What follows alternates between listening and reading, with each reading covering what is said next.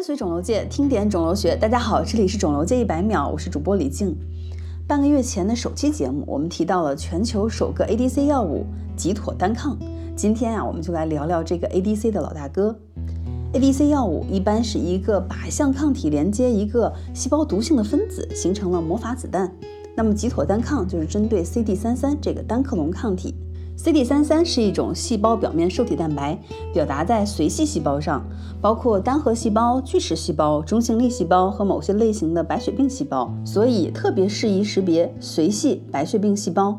从编号上就不难看出，CD33 的发现比较早，在二十世纪八十年代就发现了。随后，美国的惠氏就着手研发 CD33 为靶向药物的吉妥单抗。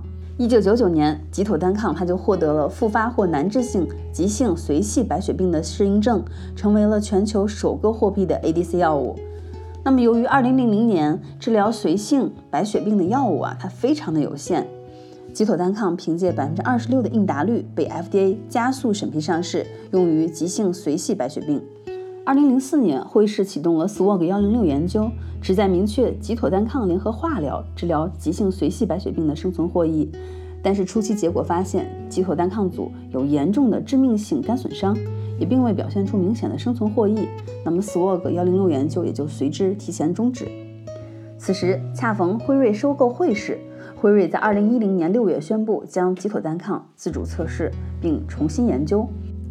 辉瑞首先改进了吉妥单抗的制作工艺，并缩窄了它的适应症，锁定在新诊断的 CD33 阳性急性髓系白血病患者，并且使用较低的剂量方案重新进行了阿尔法零七零幺研究，最终在二零一一年的爱齿年会上咸鱼翻身，惊艳亮相。安全性除了血小板减少以外，并没有增加死亡风险。二零一七年。Melotag 重新获得了 FDA 的批准，用于新诊断的 CD33 阳性急性髓系白血病患者。到此，命途多舛的吉妥单抗的故事就告一段落了。